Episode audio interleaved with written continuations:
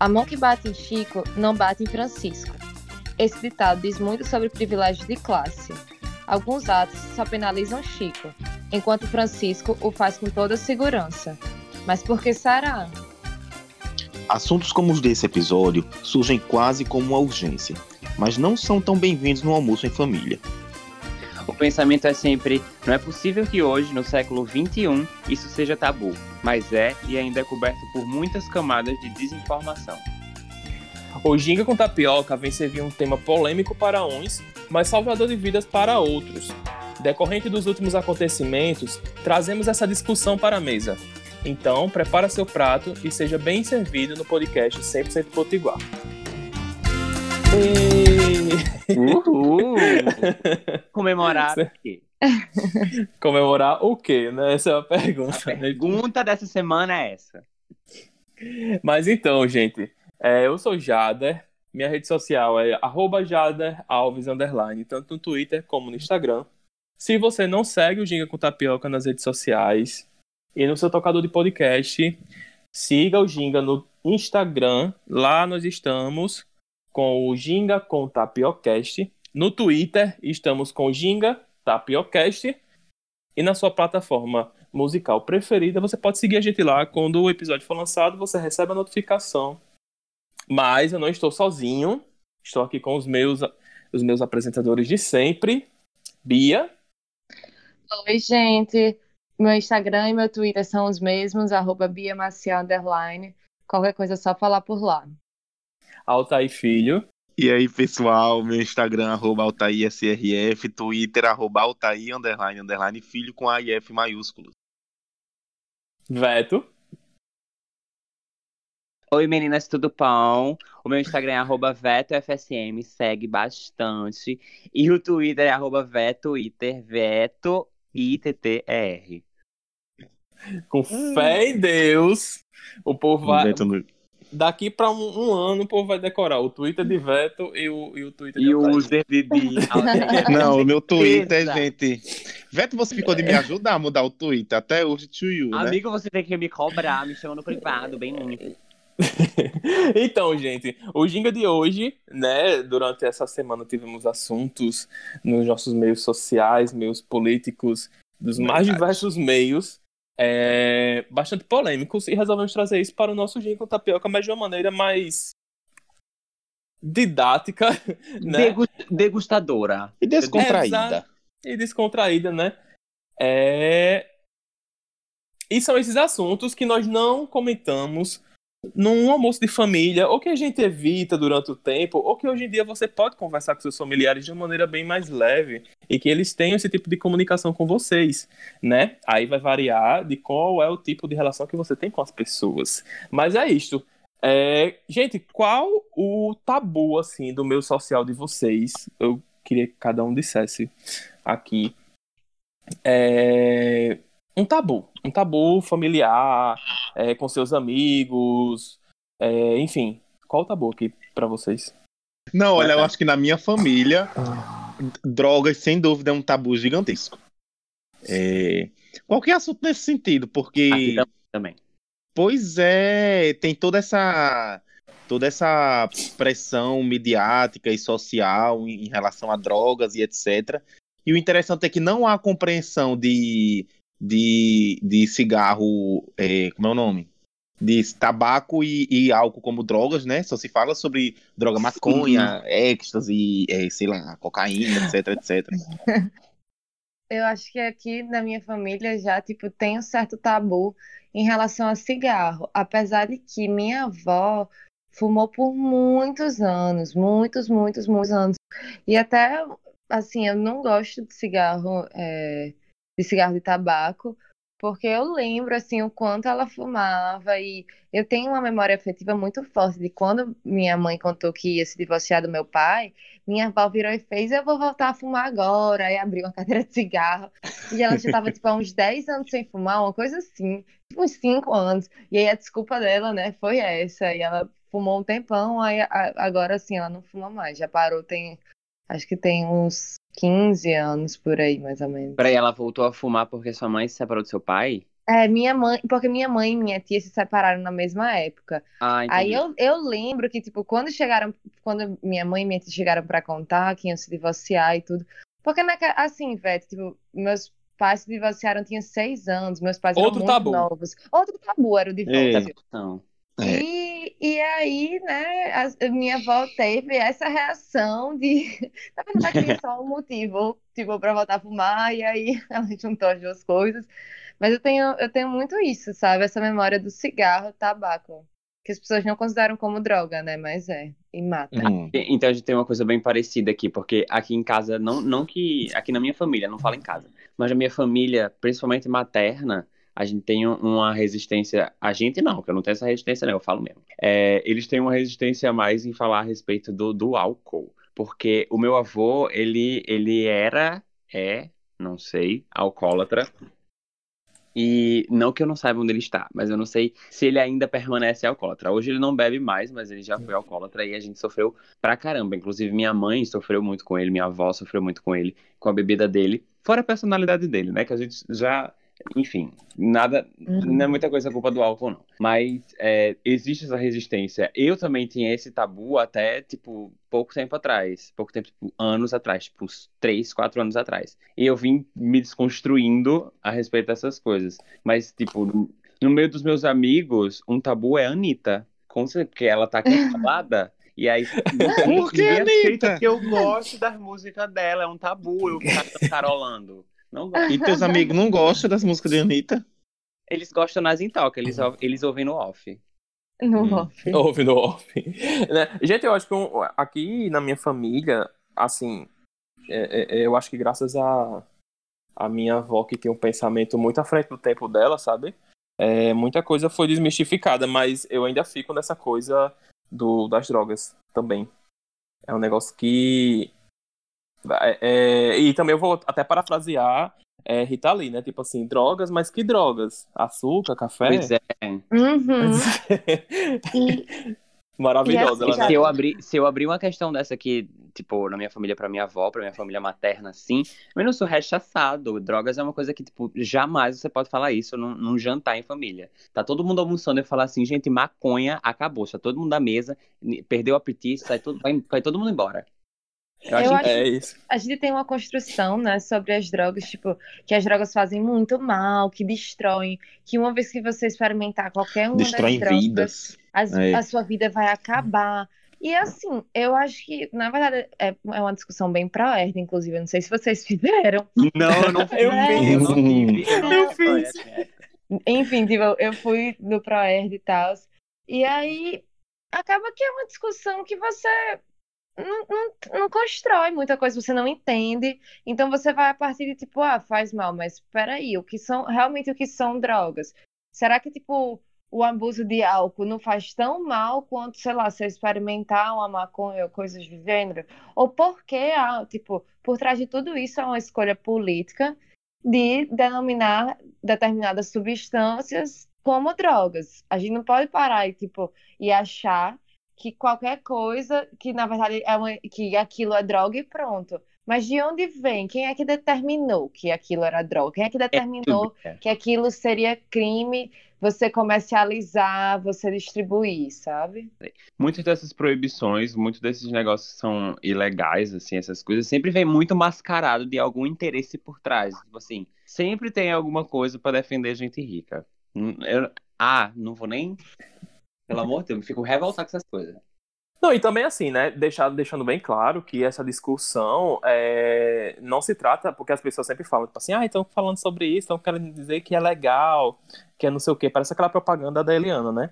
É, só que não é. tipo assim, eu acho que através da discussão a gente consegue desmistificar muita coisa e fortalecer, ainda assim, o combate a algumas drogas. Gente, ninguém tá dizendo aqui que, tipo, nossa, é, drogas tem que ser 100%. Não. Tipo assim, eu acho que tem que desmistificar as drogas que já estão por aí, que são legalizadas, e também aquelas que não são legalizadas e estão por aí do mesmo jeito, né?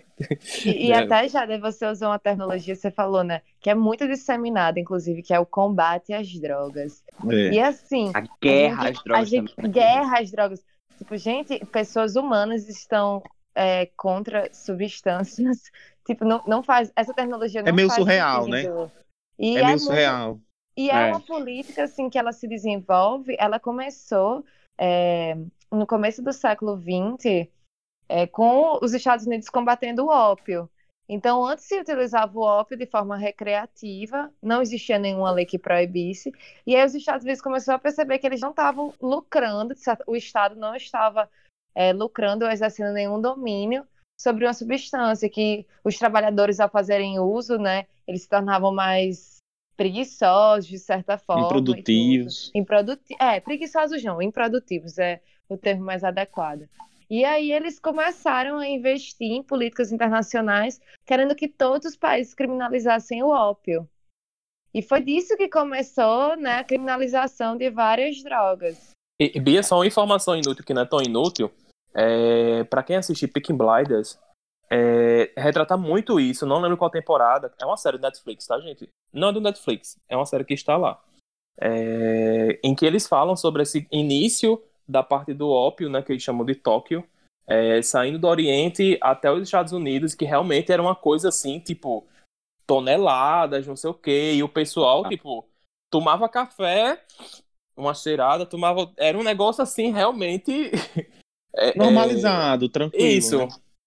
É só, Não, eu, eu, eu acho, eu acho, Jade, e, e em relação ao que você tinha falado antes, o nosso objetivo não é nem isso, o nosso objetivo aqui não é, não é endeusar, muito menos demonizar qualquer tipo de, de substância, seja, sei lá, maconha, seja cocaína, seja álcool, seja cigarro, mas refletir sobre comportamentos sociais, né? Por que que, por que que o álcool ele não é visto como é, algo que mereça ser proibido na sociedade e a maconha é, entendeu? De onde é que vem essa, essa diferença de tratamento? Por que isso, né? E, e é interessante a gente perceber também que Bia falou aí sobre a origem das proibições e etc. Mas a gente tem que perceber também que isso afeta até questões culturais, né?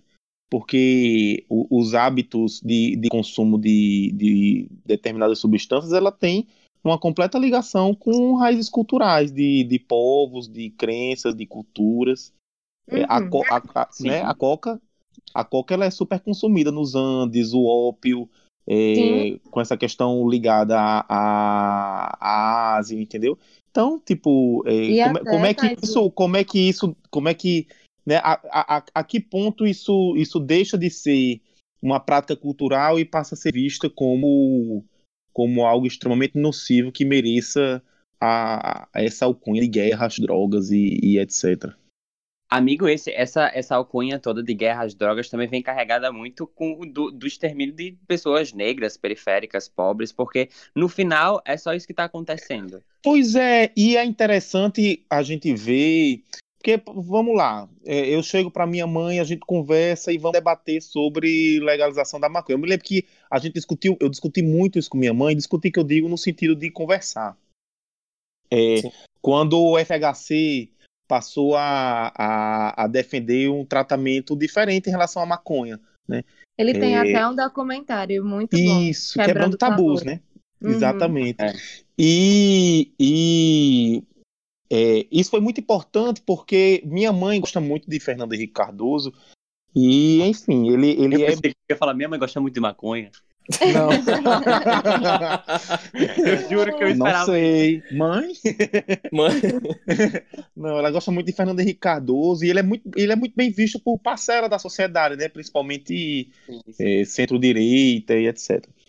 E, e eu acho que essa tomada de posição dele foi muito importante para algumas pessoas refletirem sobre isso. Eu me lembro que a gente debateu, eu conversei muito com minha mãe sobre isso. E o, o que é- o- olha, olha que curioso, os aspectos negativos que ela me colocava em relação à droga maconha, né? Tô falando de maconha em relação a cannabis, não era efetivamente o que a cannabis provoca no corpo humano. Tipo assim, não Uhum. é a, rea- a reação do corpo humano à cannabis, mas todos os aspectos negativos que ela falava sobre a cannabis eram em relação às políticas públicas de combate à cannabis, em relação à violência, em relação a tráfico, em relação a, a mortes Sim. envolvendo o tráfico de drogas, entendeu? Esse tipo de situação. E ela não percebe que, na verdade, ela não está falando propriamente da substância em si. Ela não está falando da maconha. Ela está falando de um comportamento que o Estado decidiu tomar, que a sociedade decidiu tomar em relação a essa substância. Eu acho que a, a principal quebra de paradigma social é, é as pessoas perceberem isso, que geralmente é, a- a- o aspecto negativo que se tem das substâncias muitas vezes não são delas propriamente, mas é, são das efeitos sociais, né? reações, são os efeitos sociais, são os efeitos sociais, exatamente. E, gente, falando sobre isso, Eita, amigo, falando desculpa. sobre especificamente sobre a maconha, né? É uma das drogas que a gente, dos entorpecentes, enfim, uma das substâncias que a gente mais conhece os efeitos, né? E como hoje vários tribunais, tanto é, estaduais quanto federais, eles estão permitindo que determinadas pessoas com algumas doenças específicas que elas possam plantar em casa. Então, pessoas Exato. que têm epilepsia, porque realmente é, a quantidade de crises que é provocada por essas doenças, a quantidade até de remédios às vezes diminui por você estar ingerindo, fazendo uso da maconha, né? Por, é, assim, digamos, de certa forma, relaxar o seu sistema nervoso e tudo. E tem Uhum. vários Nossa, repercussão, é. de- assim, e até eu fiquei impressionadíssima que eu tive contato com uma pessoa que precisou fazer uso é, médico, né? Não foi um uso Uhum. E ela era uma, era uma jovem de uns seus vinte e poucos anos e contando a quantidade de remédios que ela tomava, é, que ela tinha epilepsia e tudo, e aí tinha outras doenças também. E aí, quando ela passou a fazer uso da maconha com acompanhamento médico, tipo, a quantidade de remédios diminuiu mais do que a metade. E ela falando que as crises dela diminuíram muito. Então, assim, não é uma coisa necessariamente ruim. É só que a gente não tem acesso e acha, não tem acesso a informações adequadas e acha que, tipo, a, a negação ou a criminalização pela criminalização vai surtir algum efeito e não necessariamente. E, assim, falando isso, né, é importante a gente entender que aqui no Brasil a gente tem a lei de drogas, né, que é a lei 11.343, e ela é uma lei penal em branco. Então, nessa lei não está estabelecido exatamente o que é droga. Não é lá que está, mas é numa portaria da Anvisa, né, que está vinculada ao Ministério da Saúde, que diz qual substância é considerada droga, é, qual substância que é proibida, enfim. Então, é bom a gente ter esse tipo de conhecimento para não chegar achar que, tipo, é porque alguém falou que era. Não, aqui é regulamentado dessa forma, mas lembrando que é uma escolha política. Não, Não, sabia é- de é metade isso. das coisas que ela falou. E O- muita- E ainda mais em relação à maconha, né? Porque, é, olha, eu já ouvi efeito positivo falando de maconha aí, de, de Bia falou aí de epilepsia. Já ouvi falar em relação a Alzheimer. Eu já ouvi Hum. falar em relação a autismo Uhum. em crianças. Entendeu? Há Amigo, vários. já saiu notícia, já saiu notícia que ela auxilia também no tratamento ao Covid-19.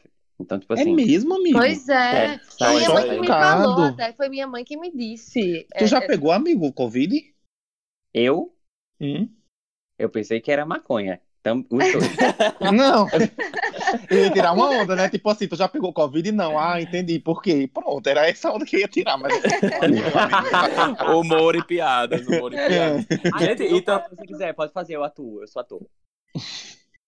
Tu já pegou Vai. Covid, amigo? Não. Ah, já entendi por quê, né, amigo? Que ódio. Você sabe que eu não vou cortar isso, né? Isso vai ao ar assim. À vontade, Não é querido. parte. Tenho nada a esconder na minha vida. Gente, e Às vezes. é, um contraponto, é, um contraponto não, um ponto, Às vezes. pegando o fio que Bia falou, da parte da, do tratamento terapêutico com a cannabis, criminalização. A criminalização da maconha é, tem muita coisa ruim que acontece, porque pronto, pelo menos onde eu moro, e é uma coisa que é normal, infelizmente é normal, é tipo assim, é uma pessoa ser morta, chega lá, pei, pei, pei, pei, matou, polícia não investiga, porque quem disser que investiga tá mentindo, porque não investiga e simplesmente é dado como acerto de conta. Sendo que você nem sabe se aquela pessoa é envolvida com droga, Uhum. é, é, e, e, tipo assim, é uma coisa. Gente, isso é muito normal. Isso é muito normal. Tipo assim, é, teve uma época que realmente era muito, né? Hoje Amigo, em dia deu- normal não, isso é muito comum, né? comum. Isso, Normal. isso é muito comum. Normal. É, de acontecer. E fora das outras tantas outras coisas que, que ao meu ver, né, acho que a, a criminalização da Adicção da maconha, ela, ela traz, né? E essa, é, esses estudos que tem em cima, de, da, tanto da parte de legalizar para a parte terapêutica e tanto para a parte recreativa, sinceramente, para mim é, é- tipo é uma coisa que é para ser discutida, entendeu? Uma coisa que eu tenho raiva é que tipo assim, você pode ser contra, você pode não querer, aí o que é que você faz? Você não fuma, você não usa, né? É, tipo assim, é, é- é é- é você não vai ser obrigado, é tipo doação de sangue. Tipo, existem religiões que elas não permitem doação de sangue. O que é que elas fazem? Elas não, não usam. fazem. Elas não fazem, entendeu? Tipo, é, eu acho que as pessoas, tipo, é, é, a a sociedade, ela tem que estar mais aberta à discussão, entendeu? Não é que, ah, meu Deus, porque até parece que é tipo assim, né? Sei lá, é, é, se for legalizada a maconha, vai ser o derby, né? né? Vai ser o Você pai tá de- defendendo. E é- É. É, E tudo que a gente fala, quando, sempre que a gente fala sobre a criminalização das drogas, a gente tem que associar também ao encarceramento em massa que ocorre por causa disso. Nossa, E o encarceramento em massa é de uma parcela da sociedade, gente, porque o que distingue, inclusive pela lei, o traficante de um usuário vão ser as circunstâncias fáticas, ou seja, as circunstâncias do momento. Se ele está com, por exemplo, se ele está com balança, se tem é, uma grande quantidade de drogas, é, se aquele ambiente você percebe que há um comércio, há uma revenda, ou se está fazendo para uso pessoal, porque para uso pessoal ele não vai cumprir pena de prisão, ele vai é, cumprir uma advertência, por exemplo. E aí, só que o que acontece, né? A gente tem um país que é extremamente desigual, e num país que é extremamente desigual, é, as circunstâncias, não, só da polícia, mas do judiciário, sobretudo, são extremamente racistas. Essas instituições são muito racistas. E acaba que o que diferencia é a cor da pele. Porque só o que tem Isso. no Demais. se você quiser jogar aí no Google, enfim, achar que eu estou mentindo, mas se você quiser jogar, tipo, eh, as Nossa, chamadas total. já notícias já dizem quando é traficante é uma pessoa preta e eles botam, tipo, traficante, não sei o que, não sei o que. E, aí, E usa a palavra é um- droga, inclusive, né, Isso, amigos? e quando é jovem de classe alta ou classe média alta, eles botam, tipo, A eles nem usam a palavra drogas e eles, tipo assim, ah, é, fulaninho foi pego vendendo para os amigos é, uma substância proibida. É, Estudante, tipo assim, é. ele tava traficando. estudante de ok? medicina é encontrado vendendo entorpecentes. É assim. isso. Não, É eu vi-. Eu vi uma coisa tão surreal. Foi, foi exatamente hoje no Twitter. Eu não me lembro mais nem quem era que tinha botado isso. Mas houve uma apreensão da assim, né? A Polícia Civil era de algum estado do norte. Não lembro mais, não, gente. Desculpa. Polícia Civil apreende, eh, prende casal em flagrante de plantação de maconha. Aí quando você abria a imagem, era quatro reais e dois pezinhos de maconha, cada um num jarro. Dois Mulher. pezinhos, gente, não tinha nem quatro folhas cada pé. Plantação de maconha. A plantação de maconha. Ei, e quem se lembra? E quem se lembra daquele caso das maconhas no interior aqui do Rio Grande do Norte? Na cidade de Cruzeta, eu abri Cruzeta. a matéria aqui agora. Uau, uau! Gente, eu não Eu não tô lembro. sabendo, não. Amigo, na década de 90, que era a cidade toda tinha, maco... tinha maconha nas praças, tinha maconha. na- A, a, a- as velhinhas, tudo cu- cuidava maconha, dizia que fazia Gente, um chá, que era uma no tempo delícia. o chá. errado. Eu nasci no tempo errado, com certeza. E Ai, gente, eu sabia dessa história sim, claro. Pois Soube é. horrores. é um Aí vídeo, inclusive, você que está escutando, a gente vai colocar esse vídeo nas nossas redes sociais, tá certo? O linkzinho lá. E passe e der certo, a gente coloca O vídeo, o amigo, vídeo também. O vídeo dá o certo, vídeo é dá, daquele... O, o vídeo é daquele da, da- que tem um, um- um repórter que ele vai fazer então É, queimando a maconha. Isso. E que ele fica É. Isso Meu Deus, eu queria estar assim. Não, de- deixa eu só ler uma coisa aqui, ó. É, conforme relatos dos policiais, na sacola foram encontradas diversas folhas da planta de cor verde, aparente- aparentemente recém-colhida. né? A erva era normal nos quintais de Cruzeta. Na segunda-feira seguinte, é, a polícia foi lá de novo e no muro da casa da- é, a planta tinha 3 metros de altura, era uma super maconha. E, Que sonho. E, e aqui, ó, segundo a polícia, eles tinham é, vários ta- tambores com a erva curtida em água, consumia diariamente e tratava aquilo como um líquido santo. relatava a professora Renilda Medeiros, de 54 anos, que mora em Cruzeta desde a infância. Segundo ela, o idoso tinha câncer e acreditava que o líquido o ajudava a luta contra o câncer. Ele dizia que essa planta aliviava todas as dores que sentia e impedia que a doença avançasse. Não me Tá aí, o homem Pois mais é. certo, seu João. Seu João de valor. Seu João até hoje tá vivo, né? Com, com certeza, eu vou até procurar. É, é, tem até um ouvinte da gente, Hércules, que ele é de Cruzeta. Eu vou perguntar se ele ainda tem esses pés. Um abraço, morreu, Não comprometo, mártir. rapaz. E ele Não, morreu, eu vou pra mim, ele pergun- virou um mártir. É, exatamente, eu vou perguntar se lá tem. Tô dizendo que o Mino não usa, não, gente. Tô dizendo que o Mino é de Cruzeta. Em nome do Senhor Jesus Cristo. Não vamos ser cancelados. Gente, Mas e já pegando esse, esse meio aqui, também existem né, religiões em que é, utilizam plantas. Como é que eu posso dizer? Alucinógenas. Alucinógenas, Sim. né? Que existe o É. Santo Daime, que é uma religião. É. O nome da religião é Santo Daime. É isso, eu não, eu não sei isso. Como é que é isso, hein?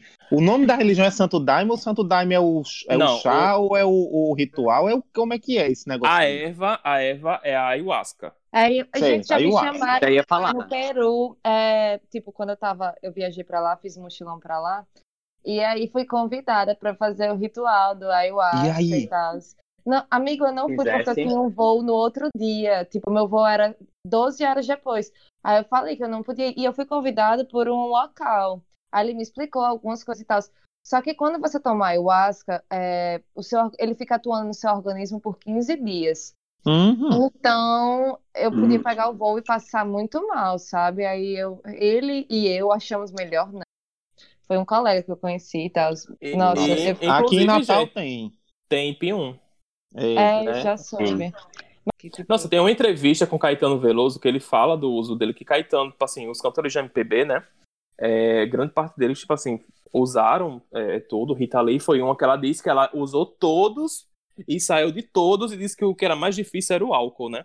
E em uma entrevista de, de Caetano Veloso, ele falou que quando ele experimentou a ayahuasca, é, ele tava na casa de Gil e ele disse que foi um encontro com o divino, assim. Ele realmente, ele já Tanto que é- pensou. uma coisa que é muito engraçado que ele fala é que ele diz é uma coisa é uma coisa assim que eu fui e até hoje não sei se eu voltei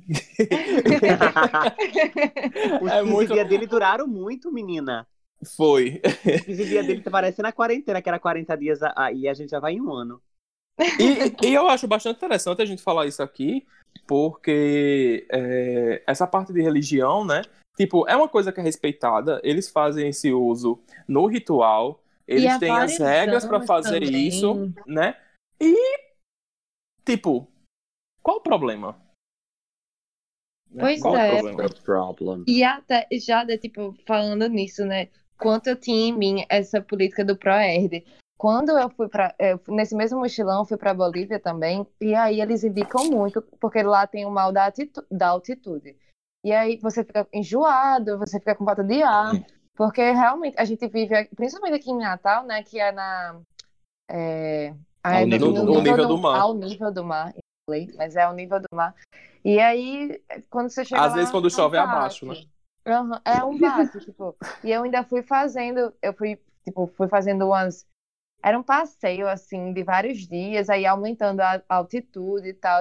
Aí eles recomendavam a comprar um saco com folha de coca e mascar, ou umas balinhas. Gente, eu comprei isso, eu já tava na minha cabeça que eu ia voltar pro Brasil viciada, que eu ia, tipo assim, meu Deus, eu já tava tipo, ah, eu não vou usar esse negócio, eu vou passar Mas é assim mesmo.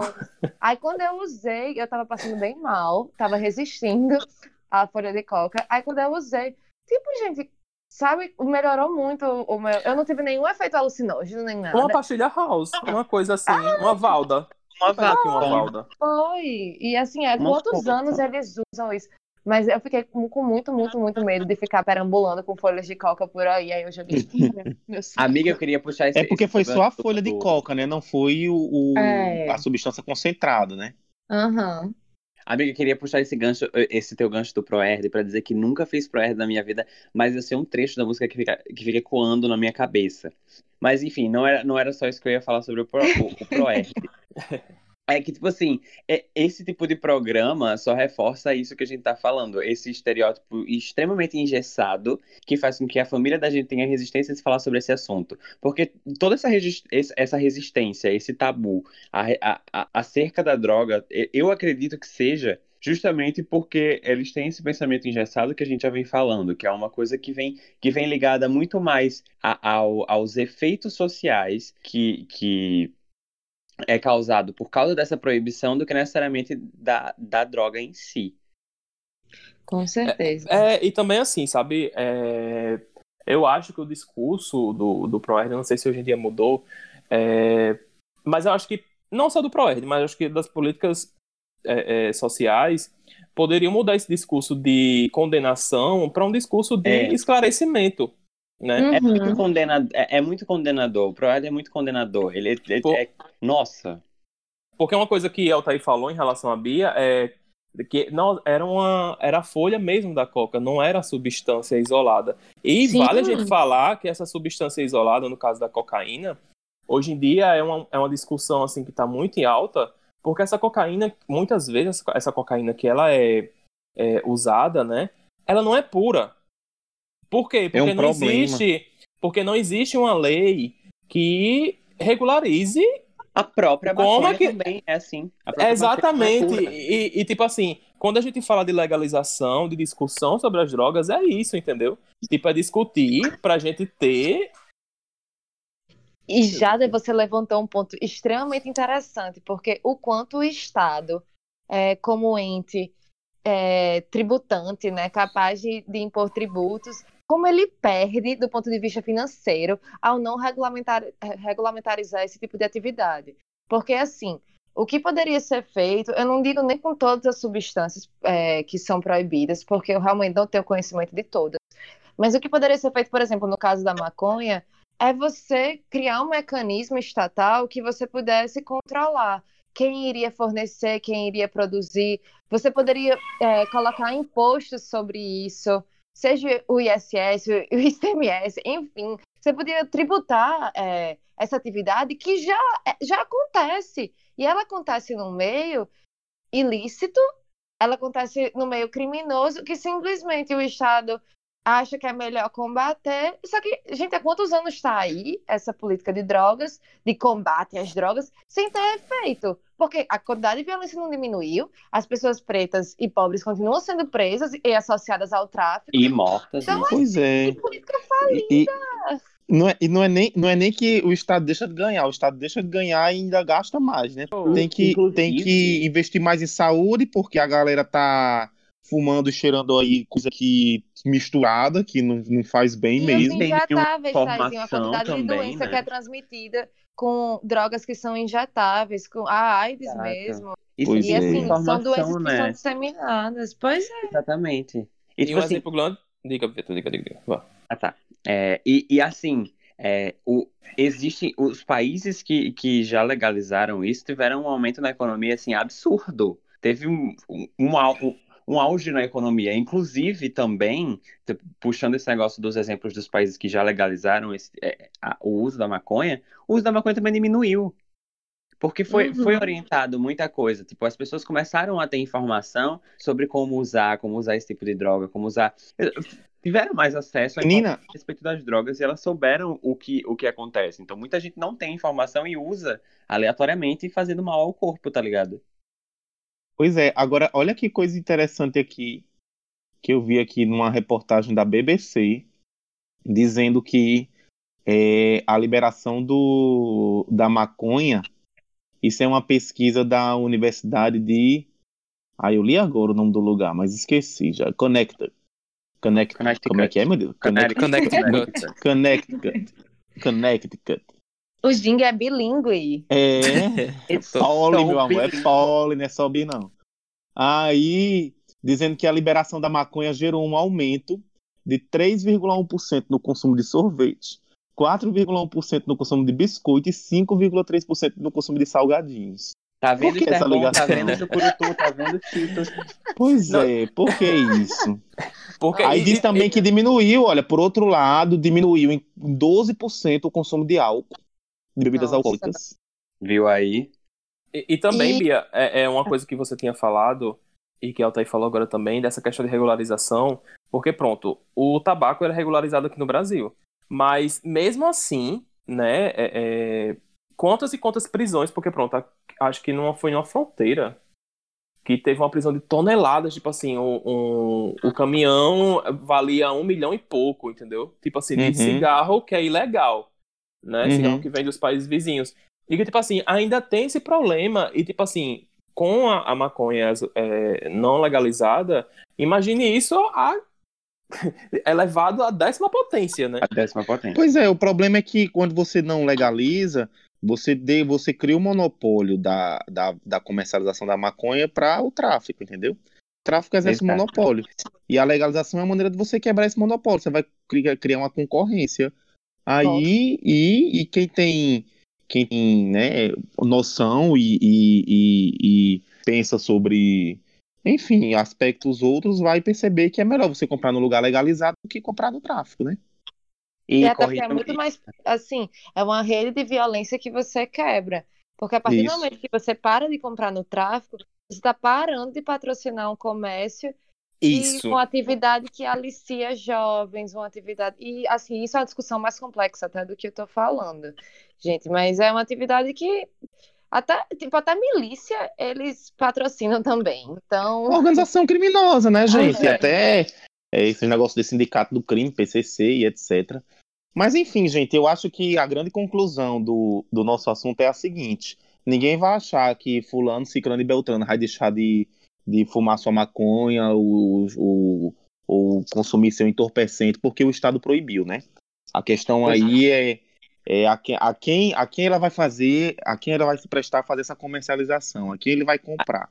E fora isso também, a gente tem, a gente tem um, um- de- também dentro dessa resistência que é totalmente engessada ao negócio, porque o uso de drogas também está muito relacionado ao vício. Todo mundo relaciona sempre uma droga ao vício de, ao vício dela, mas ninguém para para entender que, assim, vocês vão, a gente a gente sempre vai pro hospital, passa por uma cirurgia e toma um monte de droga, um monte de remédio para passar dor, para anestesia, para não sei o que, não sei o que, não sei o que, um, um monte de coisa. E aí, Vocês querem coisa que vicie mais do que Sorine? Pois é. E quando a gente sai do hospital. e Tem viciados de Sorin da minha família.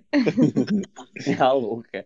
E quando a gente sai do, do- e quando a gente sai do hospital e sai desse desse desse tratamento, a gente não quer voltar para esse tratamento. Então, tipo assim, onde é que tá o vício? Tá no uso da substância ou no contexto que faz você usar essa substância, no ambiente que você está inserido? Se é alguma falta que tá que você tem, é, é, digamos, uma falta sentimental, sei lá, é, que você quer compensar com a droga, porque é, eu, eu ligo muito o vício ao ambiente que você está inserido, sabe? É, na verdade, Veto, eu acho, eu acho o seguinte: é, é, um aspecto importante nisso daí é a própria experiência com o tabaco que a gente tem, né? Não foi preciso, não foi preciso proibir o, a venda de cigarros de tabaco para diminuir sensivelmente o consumo de cigarro, entendeu? É uma coisa e são questões que não guardam correlação. A proibição barra legalização não guarda correlação com políticas de desestímulo do consumo. Uma coisa é uma Isso. coisa, outra coisa é outra coisa. E Isso. também assim, né? Se Sim. for falar de vício, gente, pelo menos é, na minha própria família mesmo, sempre teve problema com o alcoolismo. Sempre minha pessoas com problema de alcoolismo. E tipo assim, é uma coisa surreal por causa que as coisas que acontecem de ruim sempre é ligada ao álcool e todo mundo sabe de questão de separação, de violência, de morte mesmo, entendeu? As pessoas morrerem por causa disso. É, E eu acho que se a gente for falar de vício, né, o álcool, ele tem um, um prejuízo muito pior. E, tipo assim, tá ok, é legalizado, é, é liberado, e as questões de saúde pública em relação a isso são muito ruins. Porque, pronto, existe o Alcoólatras An- Anônimos, é, existe a parte da... E também os CAPs, que também trabalham com pessoas que têm algum tipo de dano é, psicológico ou mental pós o, o uso do álcool, é, que inclusive agora, né, o Ministério da Saúde queria fechar os CAPs, né, que é outra problemática muito maior do que isso. Mas, tipo assim, é, como o Altair falou, né, não é que, tipo, quando vai ser liberado, isso vai ser uma coisa é, não vai ter um desestímulo em cima disso, né? Em alguns casos. E que eu acho que é muito mais importante a gente desestimular outras drogas que são, que são legalizadas, né? Do que é, condenar tanto umas que não são, enfim, é muito complexo. Inclusive, Mas é- nessas drogas é muito mais fácil justamente porque ela, ela tem um, um fácil acesso, elas são legalizadas. Entendeu? Tipo assim, é mais Isso. fácil você se viciar numa, numa droga que você tem acesso. Você Hum. vai na, na esquina e compra. Não, eu, não, eu nem sei, eu nem sei, viu, Veto? Porque se a gente compreende assim, a gente valida o argumento de que é, nós não podemos legalizar porque vai facilitar o acesso, então as pessoas vão se viciar mais. E eu, Pode- sinceramente, e eu sinceramente acredito que não tem correlação. É, a, a legalização ela não tem correlação com a quantidade de pessoas que criam dependência, porque a legalização ela não vem acompanhada de uma política de estímulo de consumo. São coisas Uhum. diferentes, né? É, A, a gente acabou de falar do exemplo do cigarro, que não foi proibido, houve uma política intensa de desestímulo e o nível de, de, de dependência em relação ao cigarro baixou drasticamente o nível de pessoas que fumam nos últimos 20, 30 Claro. anos, entendeu? Então, é- então uma, uma coisa não guarda correlação com a outra. Até porque, vamos lá, né? O contrário também é verdadeiro. Vamos lá. é, é, quem é dependente, é a mesma coisa que a gente tinha falado. Quem é dependente, quem é- tem dependência química de alguma substância, e a gente não pode ser hipócrita em menosprezar a capacidade de substâncias que hoje são consideradas ilícitas de causar dependência, a cocaína, o crack, seja lá o que for. Sim. Quem tem, dependência, quem tem uma dependência química em relação a alguma substância não vai se apegar ao argumento de que é proibido pelo Estado ou é permitido pelo Estado para desenvolver sua dependência. Ela tem uma dependência. Não importa quem venda para ela, ela vai Isso. comprar e vai consumir. Ponto. E eu, e eu acabei percebendo também que isso que eu falei também invalida o que eu falei sobre, sobre vício. Eu fui muito hipócrita. Meu Deus, eu sou uma cachorra hipócrita. Não, amigo, não é isso, uma- mas, mas é, é- é- é- eu acho que o propósito da discussão é esse, entendeu? É, Exato. são essas ideias que a gente tem e que isso é entranhado na gente. Não é uma coisa, você não falou isso porque você quis, entendeu? A minha mãe, a minha Total. família não reproduz esse discurso porque eles querem, é porque é aquilo que a gente consome o tempo todo, é aquilo que nos ensina o tempo inteiro. Uma coisa, uma coisa Sim, também que... Bia, Não, eu só ia, assim, complementar o que Thais estava falando, que, tipo, em alguns países, especialmente na Holanda, tem uma política, né, de redução de danos. E o que é uma política de redução de danos? É o Estado justamente reconhecer que, independente da criminalização ou da legalização, as pessoas vão continuar consumindo aquela substância, seja em maior ou menor grau. Só que o que é que se faz? O que é que se tem pensado? O Estado tem gastado uma verba pública gigantesca em decorrência das doenças é, que consumo de determinadas drogas acarreta, especialmente das drogas injetáveis. E ao invés dele criminalizar as condutas ou só tratar a pessoa quando ela já está com várias doenças juntas, ela procura reduzir esses danos. Então, em alguns lugares, como na Holanda especialmente, isso é muito desenvolvido, o Estado fornece a seringa, fornece a droga que você vai consumir, que é mais pura, ela não é misturada, fornece uma série de materiais e um local para você fazer o consumo daquela droga. Porque são pessoas que vão continuar sendo dependentes químicos. E aí isso E- foi percebido que o é, país né, foi gastando muito menos com saúde pública. Quando, é, em- com doenças né, que estavam relacionadas ao vício, ao, ao consumo de, dos ilícitos, né? E é muito interessante. E assim, eu não vejo o que me conforta nessas políticas, né? é Essa possibilidade da gente ter realmente um Estado que preste atenção e não seja hipócrita, porque tipo as pessoas consomem, gente, as pessoas consomem. E o que é que pode ser feito a partir daí? Tanto do ponto de vista da saúde pública quanto do ponto de vista econômico. São outras medidas que se mostram bem mais efetivas do que você criminalizar e pronto. Bia, e é, já pegando isso aí, é, teve até um. Foi até um uma grande polêmica na época do carnaval desse ano, inclusive saudades do carnaval, é, que foi a primeira casa de redução de danos no carnaval, de carnaval no país, a funcionar foi em Olinda. Né? Essa, a casa Fique Suave, era a iniciativa do coletivo Fique Suave no carnaval. Se for de usar drogas, reduz os danos.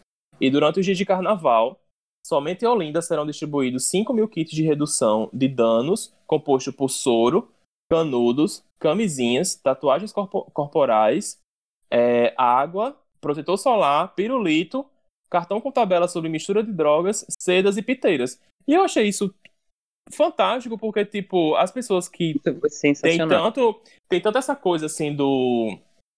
é, é, do punitivismo para quem usa droga tal e tal, elas não percebem que a droga, ela, gente, é- é- ela já é legalizada, digamos assim. Não legalizada, não, não. Ela não é legalizada, mas ela é muito comum no, no meio social, né? Ela tá Uhum. aí o tempo inteiro. E essa questão de, de- de redução de danos também tem um absurdo da parte da classe médica, que foi em outra coisa que eu não vou lembrar agora, que tinha uma, um programa de redução de danos, se eu não me engano, era na Cracolândia, em São Paulo, em que eles estavam distribuindo, né? é, organizações estavam distri- distribuindo seringas, coisas parecidas com o que tinha nesse kit é, de redução de danos em Recife, e eles estavam sendo condenados porque as pessoas. é, é, porque diziam que o Estado estava fornecendo meios para as pessoas se drogarem, como se, se as pessoas precisassem daquilo dali para se drogar. Ao contrário, elas estavam usando coisas que muitas vezes você vai usar uma coisa do seu colega, uma seringa, você vai usar um, um canudo no, no nariz para poder usar pó, enfim, né? Tudo isso traz um prejuízo muito maior para o governo, né? E eu acho isso uma sacada fantástica a questão de redução de danos. E existem várias coisas, né, que podem reduzir os danos em relação ao consumo de drogas. E, pessoal, o que que. Quais são as reflexões que a nossa sociedade tem feito sobre isso, né? Olha, é, tem alguns passos interessantes, né? É, a gente falou aí de figuras importantes da política, são importantes sim, como FHC, é, mudando a sua visão sobre a temática, né? É, e na Câmara dos Deputados existem dois projetos, eu conheço, pelo menos, pode existir mais, mas eu conheço dois projetos diferentes que tratam sobre a descriminalização e liberação do uso recreativo, dentre outros, da cannabis, né? Eu estou falando aqui da maconha especificamente. Um projeto, é, os dois de 2014, um do deputado Eurico Júnior e outro do deputado Jean Willis. E é bastante interessante. Os dois projetos são bons, claro, né? Pelo menos sobre o meu ponto de vista. Mas o de Jean Willis é muito interessante porque ele fala de. E ele fala, inclusive, sobre é, plantações comunitárias de cannabis, entendeu? De clubes, de clubes formados por pessoas interessadas em plantar e fazer sua própria plantaçãozinha é, comunitária de cannabis e etc. É, então, é, há uma discussão sobre isso. Os dois projetos estão meio que parados atualmente. Não é de se, Por que será, de né? se su- É, não é de se surpreender. A gente vive num momento super é, conservador, é, um Congresso conservador, um Executivo conservador. Nem quando o Executivo era progressista a gente teve uma discussão, um enfrentamento real Pois dessa é. polêmica, né? Talvez a gente tenha perdido uma chance aí. Vai ter outras, sem dúvidas. Mas é, é importante a gente se inteirar e cobrar do, de quem a gente tem afinidade em relação aos nossos representantes, né? Cobrar uma discussão a sério sobre isso, porque todo dia existem é, vidas que são que são ceifadas por um por uma política irracional de combate às drogas. Gente, então depois dessa discussão todinha que a gente fez aqui, é, já, já que no início a gente fez aquela pergunta sobre como é- qual era o maior tabu e todo mundo respondeu drogas, né? É, tipo, depois dessa discussão, vale a pena levar essa discussão para o seu meio social, para o seu nicho, para sua família ou não? O que, é vocês acham? horrores. Amiga, eu vou, eu vou levar horrores, eu vou, eu vou mostrar.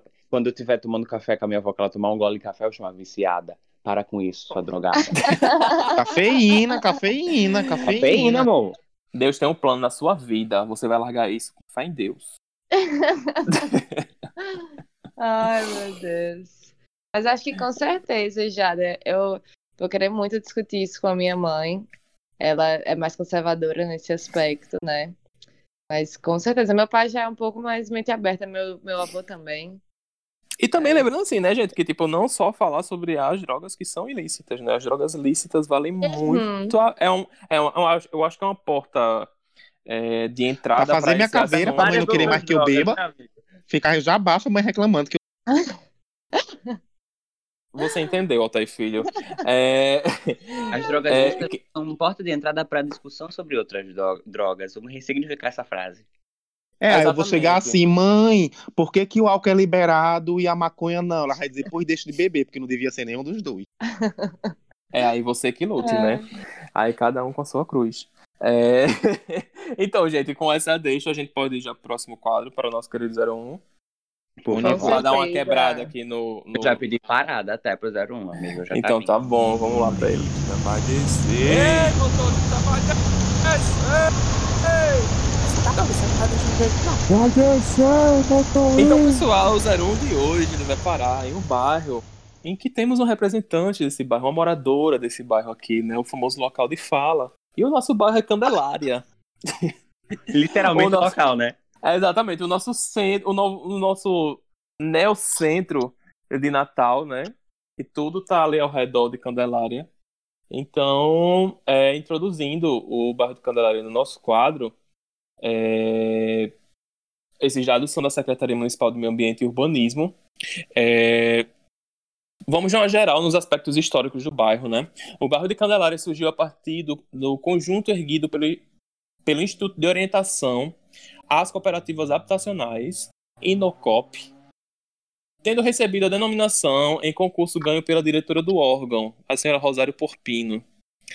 É, teve uma- um crescimento modesto na década de 70 e na década de 90 foi que o negócio alavancou mesmo. A área onde hoje se encontra o conjunto foi comprada pelo Inocop e dista 7 quilômetros do centro da cidade, é, em terreno de dunas. Tem como destaque o Alto da Candelária, área de mansões que reúne condomínios de luxo, cujo boom imobiliário ocorreu a partir da década de 80.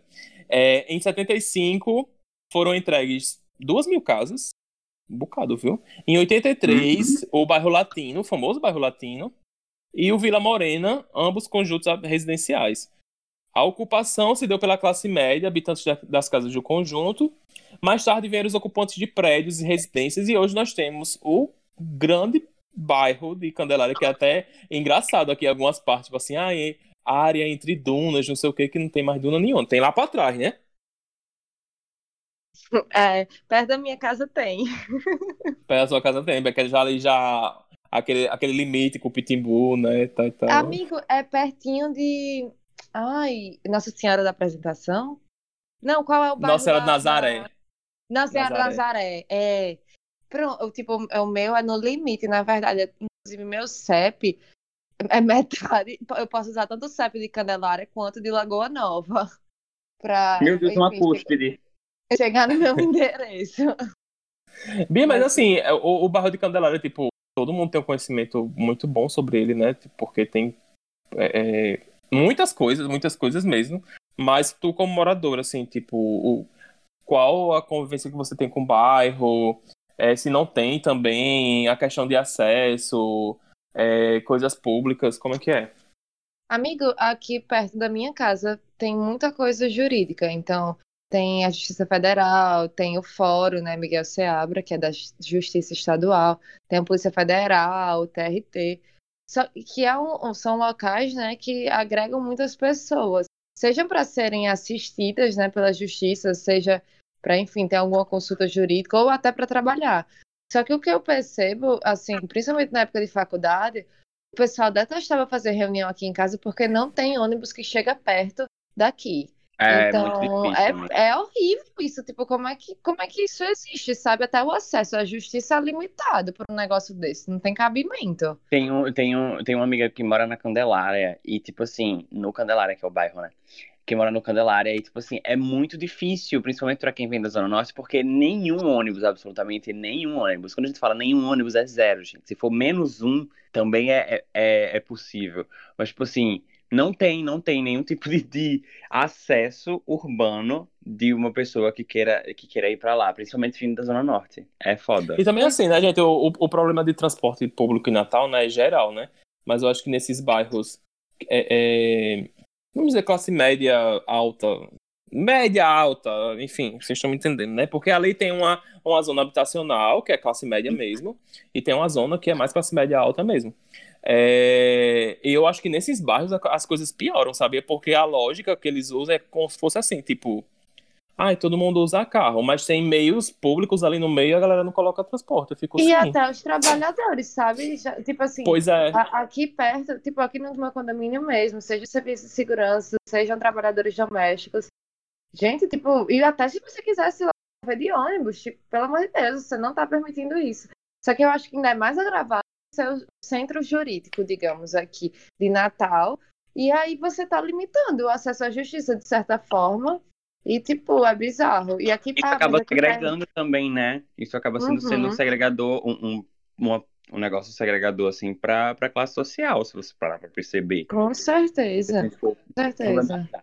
Gente, mas fora ser o núcleo jurídico de Natal, né, digamos assim, né, que os maiores meios estão lá no meio, durante muito tempo o bairro de Candelária foi o único que teve um shopping aqui em Natal, Verdade. né, que é o Natal Shopping. Eu acho que Shopping também. todo mundo tem uma lembrança do negócio do Natal Shopping. Natal No assim, Show. cinema. Nem que seja só pra tomar uma casquinha de sorvete. Uma casquinha de dois reais, uma coisa... 2,50 O os mil. churro, gente, o churro. Ah, O churro o já tá só que a gente churro falou lá no, dos no primeiro brinquedos. episódio. Pois é. Era só onde tinha McDonald's. Ou então aquele cinema que eu tinha antigamente, que era só uma rampinha, o, o Doutor Severiano. era né, eu São acho. Luís? Era aquele cinema era São Luís? Era? São Doutor Benedito? Severiano. Doutor Eu Severiano. assisti, eu assisti Procurando o Nemo nele. No cinema. Eu assisti Xuxa e os Duendes. Eu também. Foi o que assisti. Eu, Eu não assisti fui pra assistir os doentes, eu tive medo, amigo. Desculpa por isso. Tu teve medo de quê, criatura? Os duendes! Eu era uma criança medrosa. Ai. A gente fala de Xuxa e os Duendes, eu só me lembro de Xuxa falando que Duende existe mesmo naquela reportagem. Mulher, mas existe. Potiguara Aí- Aí vocês querem voltar mesmo pro assunto antigo que a gente tava falando aqui?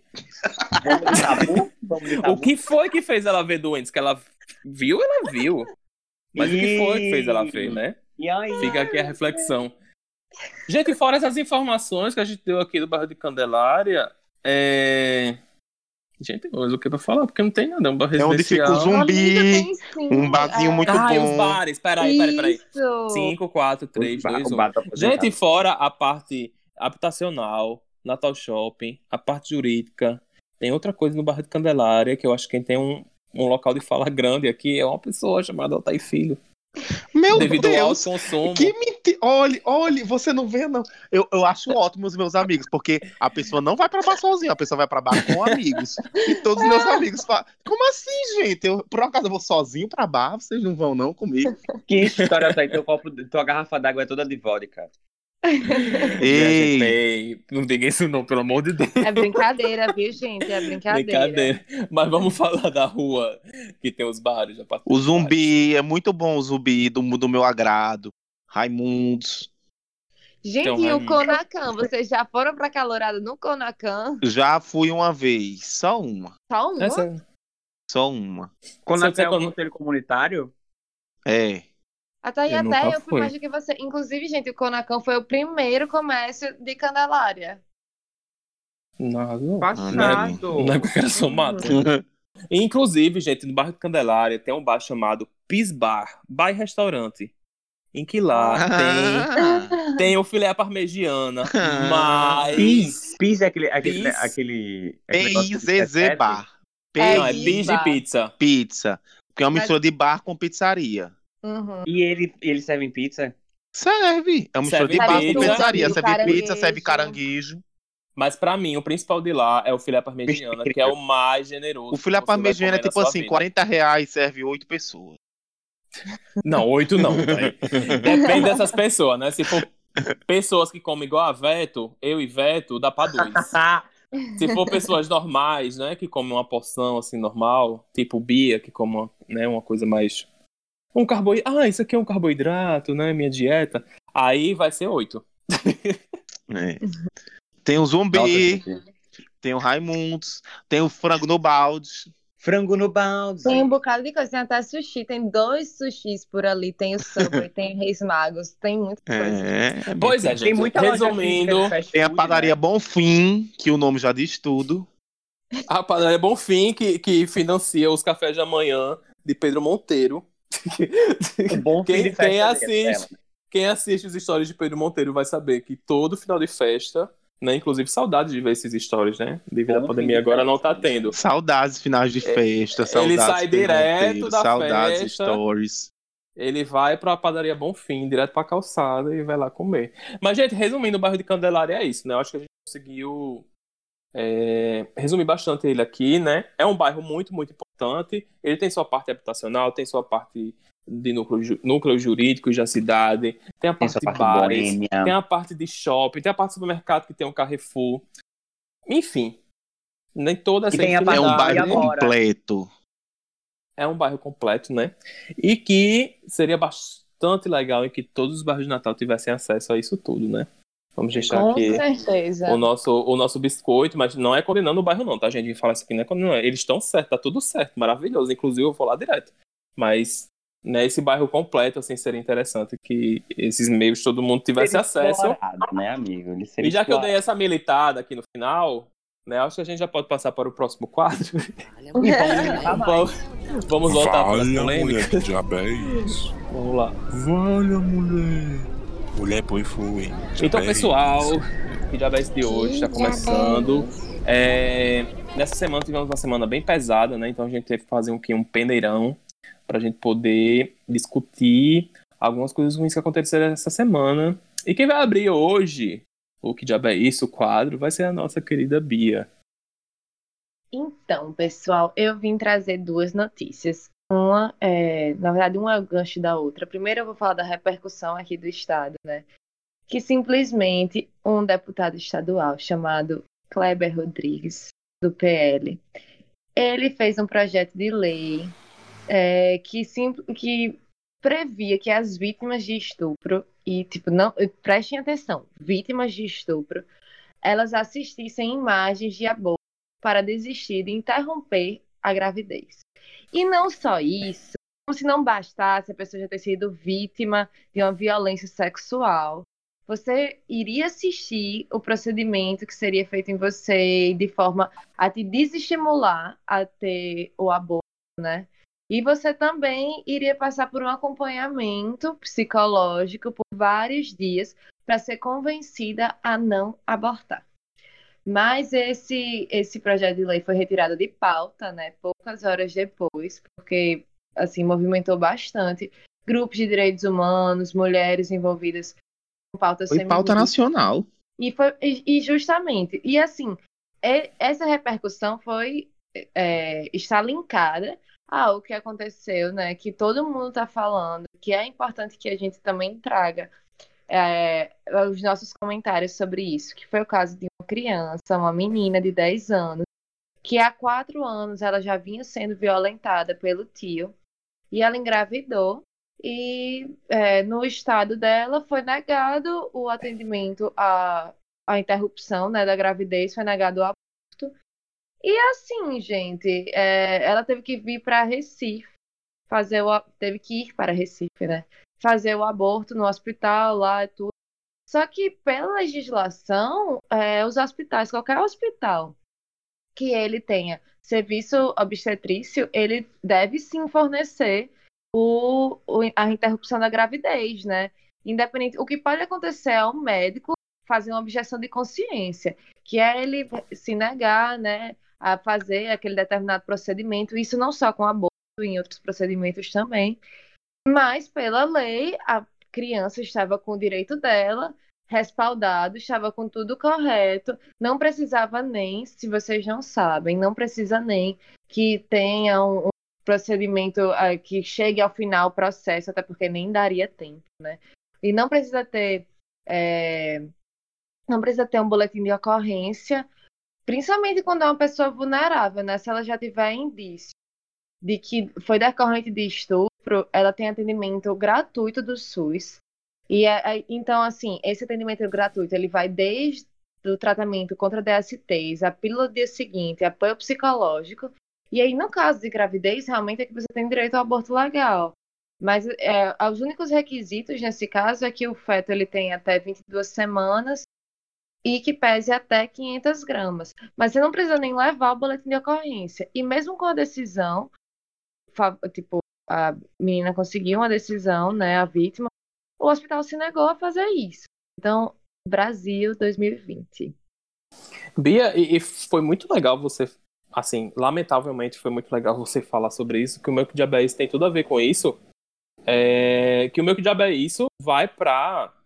né, eu vou, vou fazer questão de falar com, com a palavra que Tá eu vi na matéria, que fanáticos cristãos utilizam médico e tentam invadir o hospital onde a menina de 10 anos fará aborto. E, gente, o que eu critico não é o seu direito legítimo e democrático de você é, se manifestar. Se manifestar é uma coisa.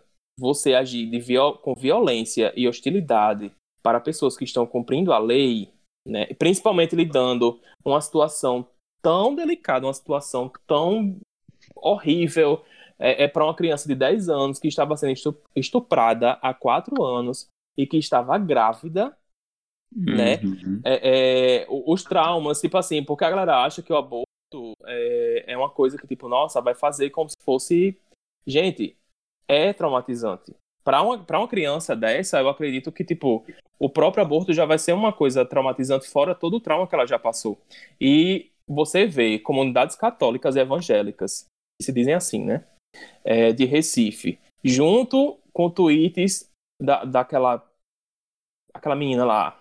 Eu ia falar outro nome. Sara. É, Sara- da Sara Gimione, né? Que chamam de E Sara ela, Winter. inclusive, ela é, violou leis previ lei, artigos previstos no ECA, né? Ela não poderia ter divulgado o nome da criança, nada. Ela identificou a criança e fez com que Isso. acontecesse isso.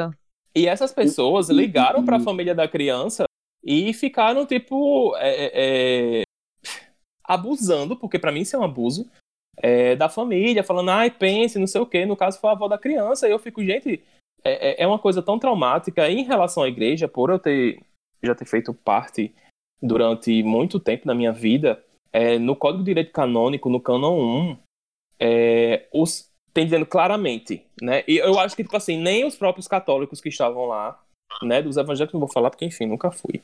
É, desse grupo que se diz católico que estava lá, não sabe disso.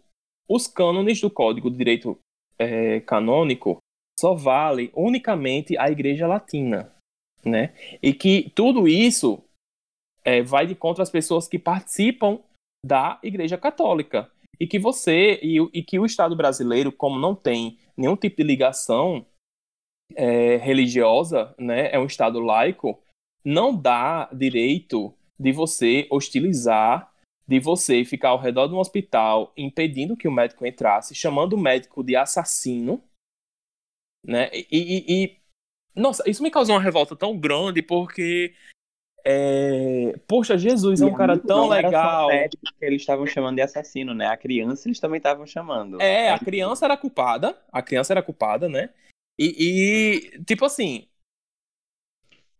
é- é- é- toda a parte do aborto no Código de Direito Canônico, é, ela fala que quem procurar o aborto, seguindo seu efeito, incorre em, excomunhão laticentiae, que é uma excomunhão que ela é automática. Então, tipo assim, é, se fosse liberado, isso é uma coisa que diz respeito a você, é você não fazer. E no caso dessa criança, é um absurdo que pessoas adultas, pessoas adultas, se dêem o trabalho de ficar ao redor de um hospital, atrapalhando um- uma coisa tão traumática para uma criança, né? E, inclusive, dar os parabéns ao médico que, em, é, em coletiva de imprensa, ele falou que ele fazia isso, mas ele nunca fez isso ilegalmente.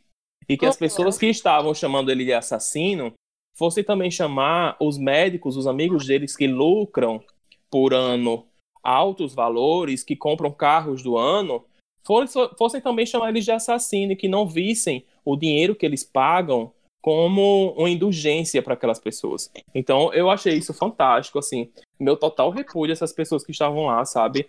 É, Não tenho nada, tipo, tenho minha opinião formada sobre religião, mas não tô aqui falando que a religião de ninguém é ruim, tá certo? Mas essas pessoas que estavam lá, elas são, certo? Elas são e que a gente deve olhar para elas e fazer, tipo assim, essa, essa é um jeito, esse é um jeito de se manifestar ao qual eu não devo seguir. Então é isso. Inclusive, gente, queria deixar um abraço a Pedro Vitor, que é ex-menino de Jesus, meu amigo que eu fiz na igreja, que me ajudou nessa pesquisa em relação ao Código de Direito Canônico. Quem tiver mais alguma dúvida em relação a isso, para poder discutir no meio da igreja, é, no seu meio é, é, religioso, pode falar comigo que eu passo as informações certinho, que a gente for falar aqui vai ficar muito comprido. E a Camargo também, certo? Os dois são ouvintes. Eu quero deixar aqui é, registrado o meu abracinho para eles e um cheiro. Nossa, amigo, Exato. tudo. Ai, fala, amiga, fala, amiga. Só um parêntese rápido, né, nisso que eu acabei não comentando. É que, gente, quando a gente discute não só drogas, é, acho que até Veto já falou isso, mas sobretudo o aborto, a gente está debatendo direitos fundamentais. E no caso do aborto, é o direito fundamental à liberdade. E associado a ele, né, de forma conexa, o direito à liberdade de corpo. Então, a mulher, ela deveria, em tese, decidir o que bem fazer com o corpo ou não. Eu realmente, eu não ligo, por exemplo, se tal igreja diz que isso é errado, que aquilo é errado e não deve ser feito. Tudo bem para aquela crença, mas aí você colocar juridicamente aquilo para um universo de pessoas, para o universo de mulheres. O que eu fico mais indignada com essa história do aborto, eu teria certeza que se homem engravidasse, já teria aborto regularizado há 300 mil anos. Que a gente não estaria nunca na vida da humanidade, da história, a gente falaria em legalização do aborto, porque o aborto já teria nascido legalizado, né? E aí, tipo, são pautas assim que são extremamente machistas e conservadoras. Porque eu não quero que um homem, qualquer homem, decida o que fazer ou não no meu corpo. É o meu corpo, Sim. não sou eu que não engravidar. E aí, nesse caso, a gente tá falando de uma criança, uma pessoa de 10 anos de idade, uma pessoa vulnerável, só pela idade, ela, juridicamente, ela é vulnerável. E vir um monte de adulto e fazer isso, meu Deus, indignada estou. Eu queria só, eu queria só completar esse Ah, negócio fala, que, que esse, esse, essa linha de raciocínio, tanto para o aborto quanto para as drogas, essa linha de raciocínio resolutória, elas são muito parecidas, que é, é simples, gente, é simples. Você é contra? Não faz. Acabou. É isto. É, é só não fazer, deixa legal, mas não, não faça. Fica na tua. Mas já aproveitando que eu, que eu peguei o, a fala, eu peguei o controle da fala aqui no. no- Eu já vou mandar, mandar o meu que diabo é isso de hoje. O meu que diabo é isso de hoje vai pra App Vida. Porque você sempre. Gente, na moral, eles estão dispensando médicos que não estão prescrevendo hidroxicloroquina. lá, lá, lá, da- esse, esse, esse remédio, cloroquina. Eles estão dispensando esses médicos que não estão fazendo isso. Sério, na moral. Ai, é...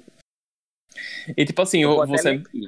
Foi- eu vi pela BBC Brasil. Os médicos ouvidos pela BBC Brasil relatam que foi criado um ranking para analisar os profissionais que prescreviam a hidroxi- hi- hidroxicloroquina. Os que não receitavam a medicação eram chamados de ofensores. Você tem noção? Meu Como Deus, é, menina? O que diabo é isso? É isso. Em outra mensagem, a qual a reportagem teve acesso, o mesmo coordenador da Apvida afirma que a empresa faria os ajustes que fossem necessários em relação aos médicos que não prescrevessem o medicamento.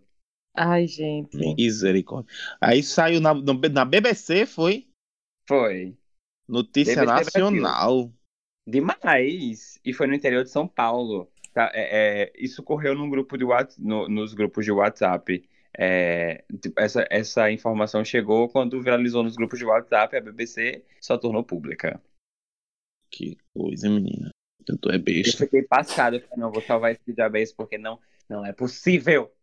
Não, e, e, to- e todo episódio tem que ter um negócio em relação a isso. É ozônio no toba.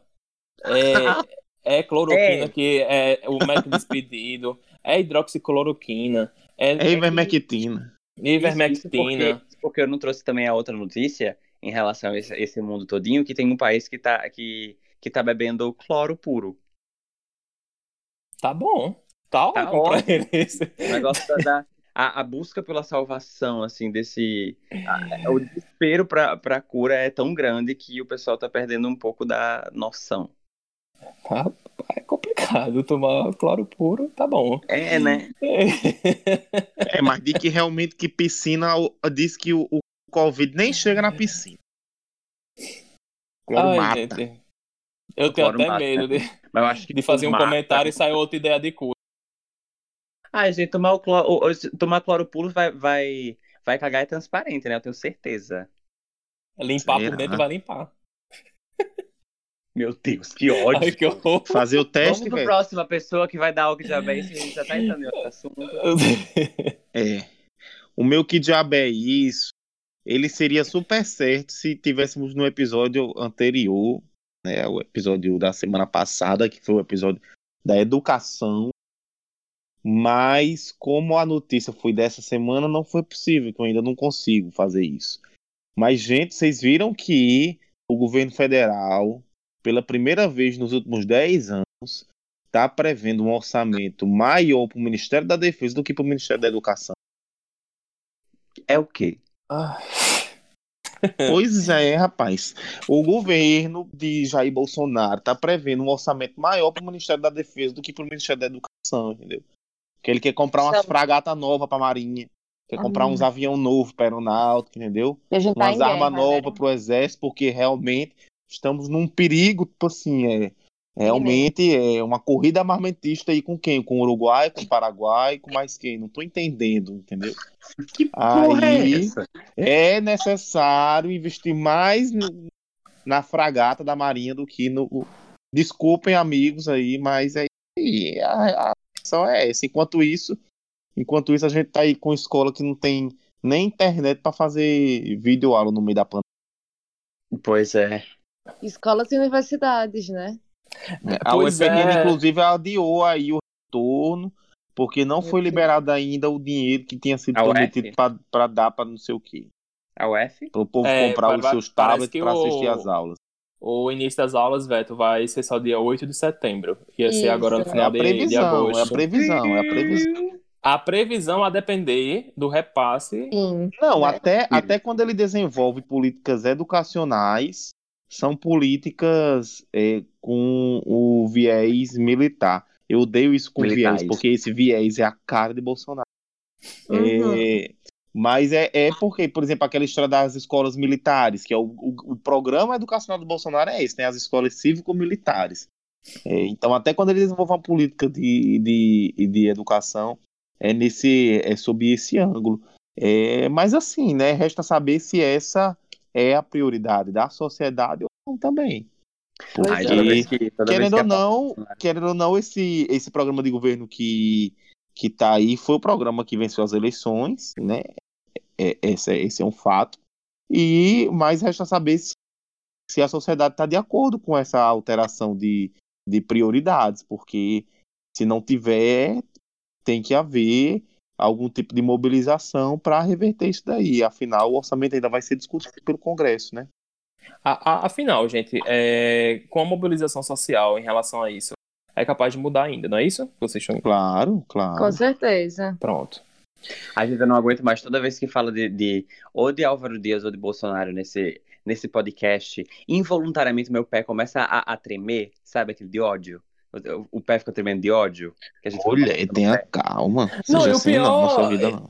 E o pior é que, tipo assim, né? É, é- é uma coisa que não surpreende mais, mas é aquela coisa que você não deixa de ter raiva. né? Desapontado, mas não surpreso, né? Isso, é. É exatamente isso, né? Então, pessoal, que Diabetes de hoje acaba por aqui, né? Deixamos aí uma reflexão grande pra galera, inclusive uma, uma reflexão pra gente também, né? Sobre um futuro de, de um próximo episódio.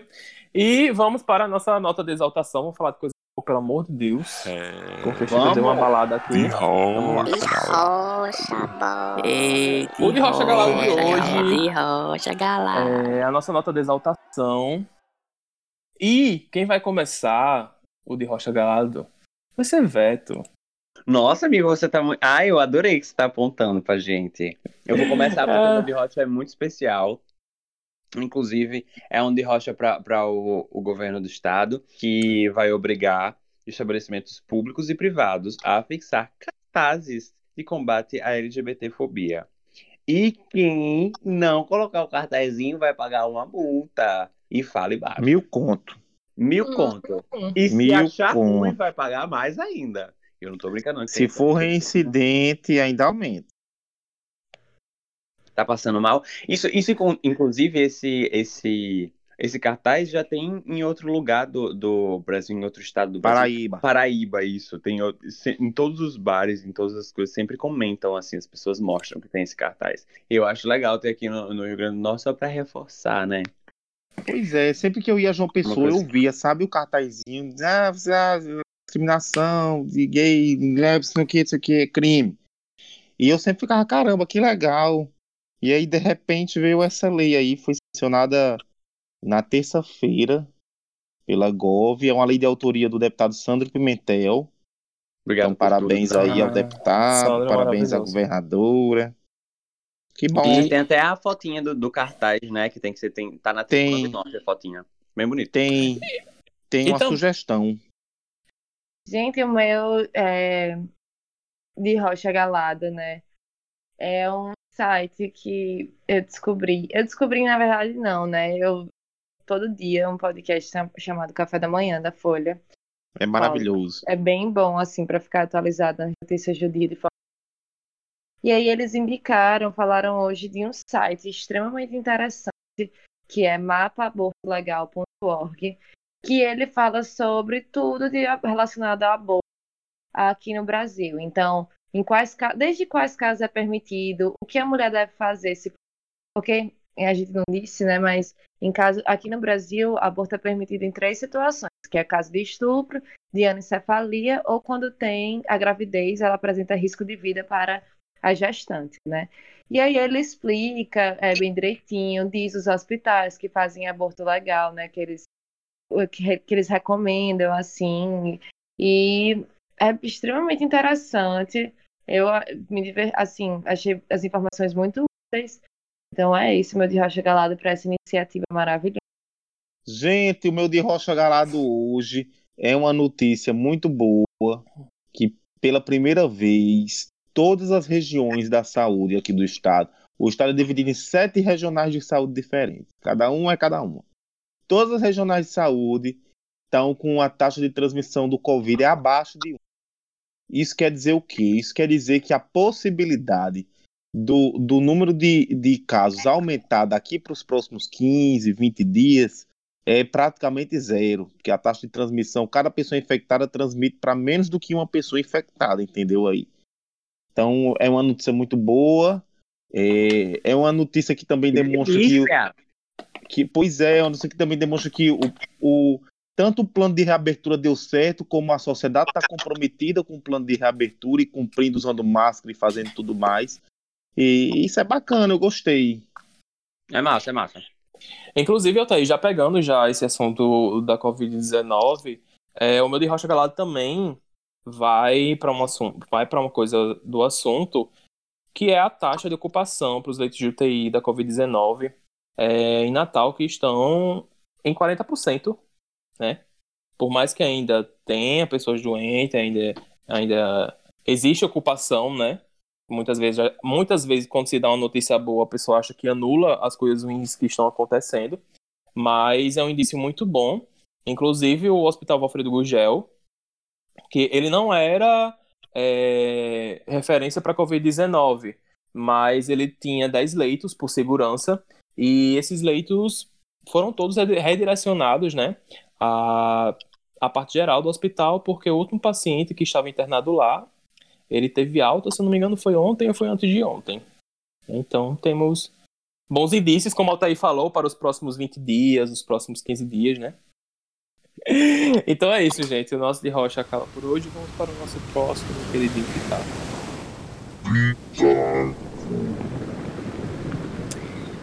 E aí, pessoas, o que é que vocês têm para dar um pitaco hoje? Porque você não escolhe quem vai dar, amigo. Você escolheu todo mundo no começo. Quem vai começar? Não é? É Altair Filho. Ai, Jesus, espera aí, não estou preparado, não tenho roupa para isso. Minha gente, o meu pitaco é um espaço maravilhoso, novo que abriu. Tá? Você que gosta de um barzinho, de uma cervejinha no, no, no entardecer, uma sexta-feirazinha, um happy hour. Fica ali em frente ao Mangai da Mintas. É o Mintas, né? Ali aquela. Ai, gente. Isso, é. Enfrenta muitas bases. O nome é Confraria 08. É um ambiente aberto. Isso é importante. Você pega o sol mesmo, o vento na cara.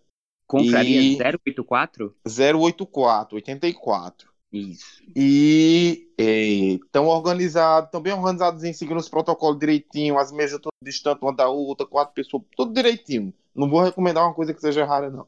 Quem tiver à vontade, para sair e tomar uma cervejinha num lugar assim, conheça que vale a pena. Eu gostei bastante. O pastel de lá é muito gostoso também. O Instagram deles, minha gente, é a confraria 084. Eles se denominam como um gastrobar. Isso significa o quê? Que tem, é uma mistura de gastronomia com bar, com petisco com bar. Entendeu? Gente, já o meu pitaco, né? É, não é, enfim, não é comum, mas se você está precisando de uma tatuadora maravilhosa, traço perfeito, sensacional, eu super indico Mika. Ela é responsável. Eu tenho cinco tatuagens, ela é responsável por duas delas. E no Instagram é o M-I-B-O-Z-U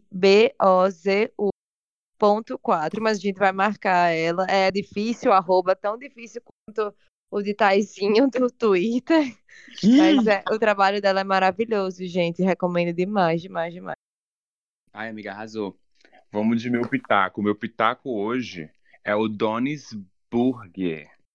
Abriu recentemente aqui em Natal. É, eles, eles trabalham com um sanduíche estilo fast food, mas ele tem uma qualidade que não é o do fast food, porque ele tem aquele toque de tipo assim, vamos escolher tal carne, um pão trabalhado. Não é aquela carne de fast food que é extremamente cheia de sódio e todos aqueles conservantes e tudo mais. É realmente uma carne muito boa, ele só tem essa proposta de fast food porque sai bem rápido, óbvio.